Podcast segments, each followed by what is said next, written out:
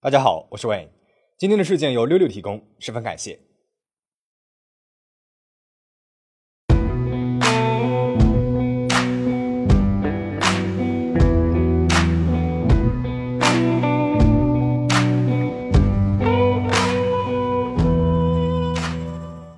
二零零一年六月八号上午，日本大阪的大阪教育大学附属池田小学，一名男子随身携带刀具，从学校没有上锁的门闯入。进入学校之后，对学校师生进行无差别的伤害，造成了严重的伤亡。很快，男子就被学校教职工人员和随后赶到的警察给制服，并且当场逮捕。又很快，男子的身份呢就被调查清楚了，他的名字叫宅坚守。而在这之前，他居然是日本当地政府的一名公务人员，这实在是让人出乎意料啊！因为政府的公务人员怎么会变成一个对着学生痛下杀手的恶魔呢？那么接下来，我们就来好好的说一说。这个引起日本民众恐慌的宅坚守。宅坚守于一九六三年出生于大阪市附近的伊丹市。宅坚守家族往前追溯，世代习武是武士家族，很早以前生活在九州地方，然后呢再搬到了伊丹市这边。我们都知道，在日本的古代，武士阶层是要比平民阶层要高的，这也意味着他们从一出生开始呢就会受到更加严格的教育。所以宅坚守家里面也是一样的，从他爷爷那一代开始就一直坚信着日本武士精神，对下一代的教育呢也是坚信着棍棒底下出孝子。因此，从小宅坚守的爷爷对他的父亲，包括他自己的父亲对宅坚守都是暴力教育。这种教育方式之下，对宅坚守的性格产生了很大的影响，造成了他平时在家里面看上去呢是比较乖的，但是从小性格当中就埋下了崇尚暴力。阴郁残暴的危险因素，而这一点呢，也在后面对他周边的同学和同事的采访当中得到了证实。在宅坚守读小学的时候，他一旦受到父亲的家暴，或者是心情不好，就会在外面抓野猫、抓小狗之类的小动物，然后用油把布给浸湿，紧紧地裹在小动物身上，再放火将其烧死。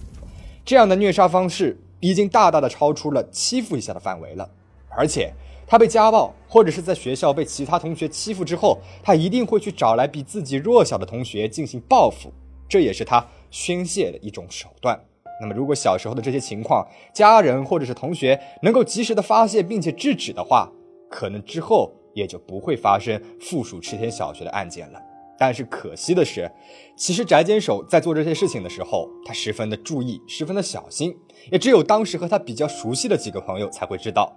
而朋友们呢，都担心翟先手啊会对他们进行报复，所以就没有人将这些事情告诉他的家人或者是老师。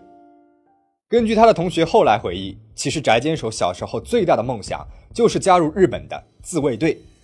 也许是因为他家里本身就是武士家族，崇尚武力。而且当时自卫队的招兵启事呢是非常威武的军人海报形象，对向往武力暴力的翟坚守来说，加入自卫队可能就意味着自己就能够成为一名施暴者了，而不是经常被家暴、被欺负的人。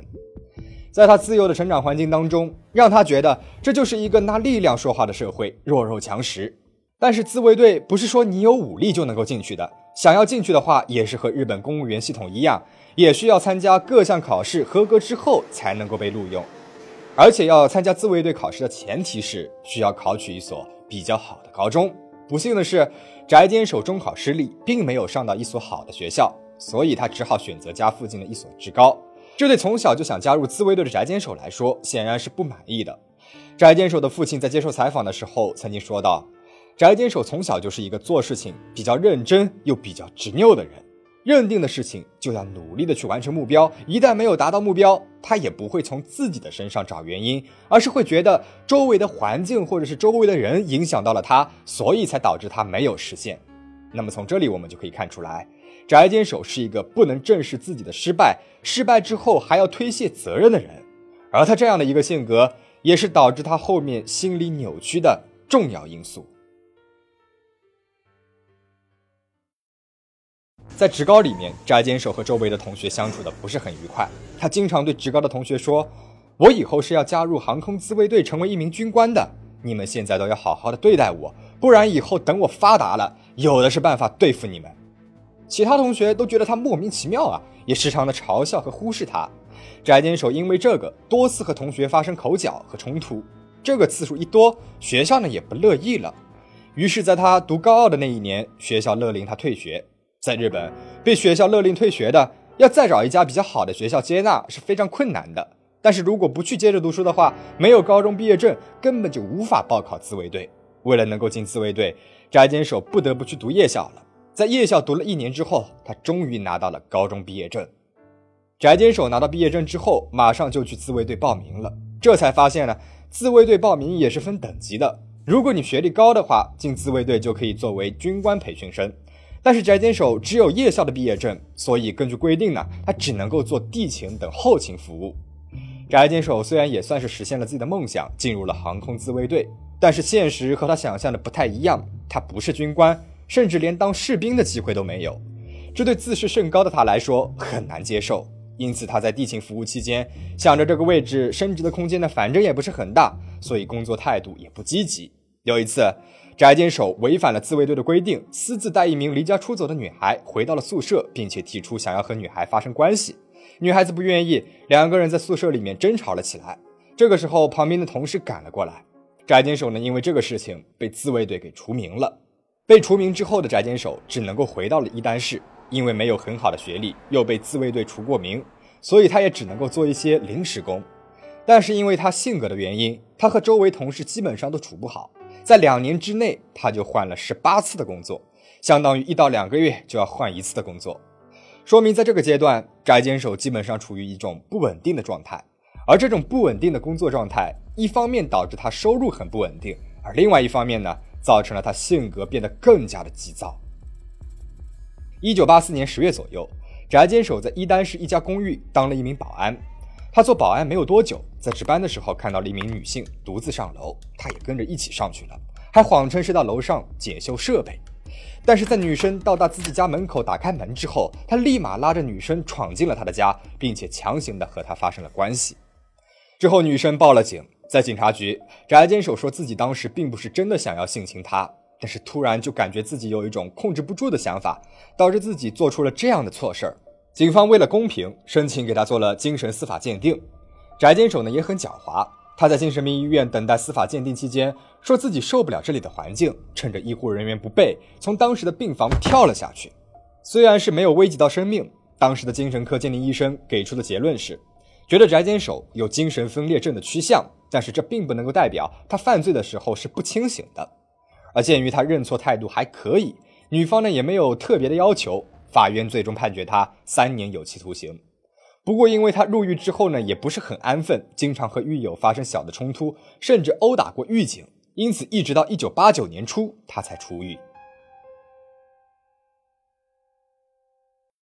出狱之后，翟坚守回到了父母家里面。这里要说一下，翟坚守呢，他还有一个弟弟。在他回到父母家的时候，弟弟已经结了婚，并且带着妻子搬出了父母的家。弟弟自己呢，在一家公司里面上班，是公司的中层领导。回到家里面的宅坚守，因为没有工作，基本上就是宅在家里面。在家里面，他也不消停，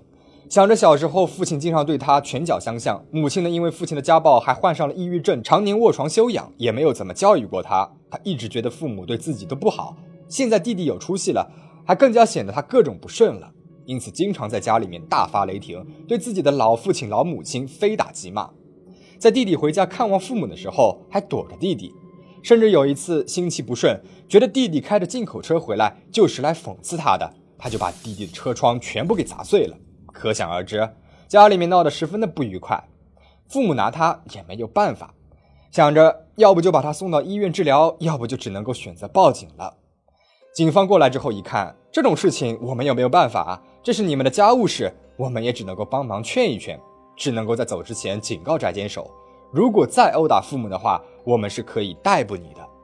父母想到自己的儿子才从监狱里面出来，如果真的到时候又因为伤害罪被逮捕的话，那他这一辈子可能就真的要完蛋了。所以父母虽然很累，但也是只能够自己承担着。因为父母的这种态度，翟坚守更加的肆无忌惮了。他不仅在家里面作威作福，还向自己的父母要钱，出去物色骗婚的对象。没有人清楚他这个骗婚的目的和动机，但是他的父母都很愿意给他钱，让他出去，至少不在家里面祸害他们了。